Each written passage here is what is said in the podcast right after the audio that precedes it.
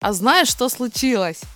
Ставропольском крае отец э, учил жизни своего сына и случайно его убил. Ну, собственно говоря, такой наш местный Тарас Бульба. Я тебя породил, я тебя и убью. Итак, что же там на самом деле произошло? 66-летний уроженец предгорного района станицы Ессентукской начал учить жизни своего сына. Ну, тому, естественно, что-то не понравилось, они поругались, слово за слово. Короче, дед схватил нож и давай кромсать своего отпрыска. Ну, в оконцове 31-летний мужчина попал попал в больницу. Пока его везли, его не довезли. Умер он и конец на этом. Ну, в общем, возбудили уголовное дело против деда, взяли его под стражу, будут его судить за причинение особо тяжких преступлений. Уважаемые родители, пожалуйста, когда вы учите своих детей жизни, держите себя в руках. Ну его нафиг, это ЕГЭ и ОГЭ, иначе, по-моему, покосится половина населения, в принципе, в нашей стране. А будьте аккуратны, бдительны, любите детей, целуйте их, обнимайте и давайте как-то сохранять им жизнь, ну, хотя бы чуть больше, чем 31 год.